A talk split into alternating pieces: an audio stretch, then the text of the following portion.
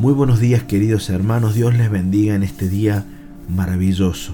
Junta tus piedras.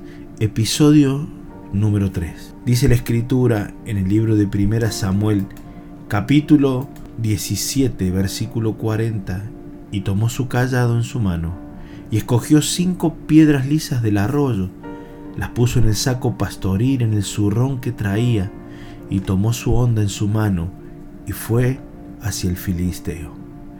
El filisteo estaba gritando, vociferando a un costado. David, como tu vida y la mía, necesitamos poder enfrentar cual sea y quien sea este gigante. Pero antes, los recursos que Dios nos da no se encuentran a la mano o no están en la superficie esos tesoros están escondidos en un lugar. David fue al arroyo y allí metiendo sus manos se comprometió. Ese arroyo que significa y es una figura de Jesucristo, tomó cinco piedras. La piedra número tres, de la cual hablaremos hoy, es la fe. Hebreos 11:6 nos dice, pero sin fe es imposible agradar a Dios, porque es necesario que el que se acerca a Dios crea que le hay, y Él es galardonador de los que le buscan. Sin fe es imposible que el corazón de Dios cuando nos acercamos a través de la adoración, a través de la meditación en su palabra, a través de la oración en la búsqueda en nuestros tiempos. No importa muchas veces el orden, pero sí un factor imprescindible es la fe. Dios nos ha dado una medida de fe. Un día Jesús le dijo a sus discípulos en Lucas 8:25, ¿dónde está vuestra fe?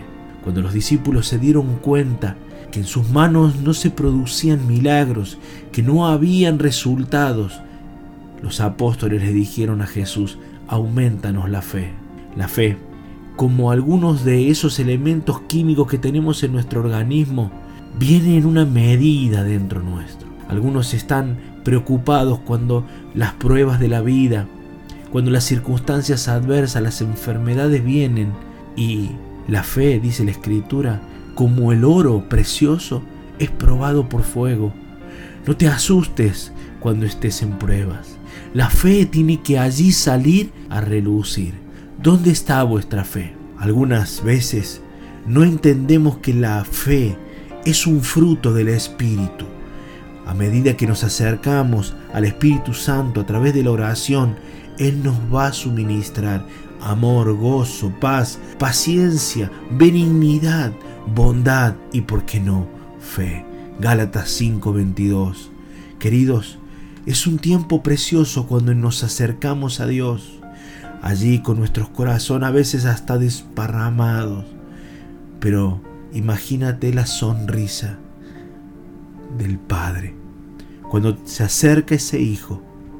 Sencillamente extiende su mano por amor para agradecerle y adorarle. La fe no se puede tocar, pero muchas veces se puede percibir y olfatear, como la incredulidad, el temor, causa muerte, la fe trae vida. Queridos, termino con esto esta mañana antes de orar. En el libro de Primera Tesalonicenses 3:10 dice, orando de noche y de día con gran insistencia para que veamos vuestro rostro y completemos lo que falte a vuestra fe. La fe viene por el oír y el oír de la palabra de Dios. El oír de lo que Dios dice dará la certeza, la seguridad de todo lo que tenemos por delante y no habrá Goliat ni enemigo ni imposible que sea para alguno, para aquel que tenga fe. Espíritu Santo, esta mañana, gracias por la medida de fe rebosante dentro del corazón. Señor, gracias por haber vencido en la cruz del Calvario y este día a cada uno de mis hermanos en este devocional diario, en estos principios maravillosos. Señor, creemos que tú has puesto en nosotros esa medida. Señor, que tú estás con nosotros, tú estás en nuestro hogar, tú estás sobre la vida de nuestros hijos, tú estás sobre nuestro futuro, tú estás en cada momento de nuestra vida. Te honramos esta mañana y te bendecimos. Amén y amén.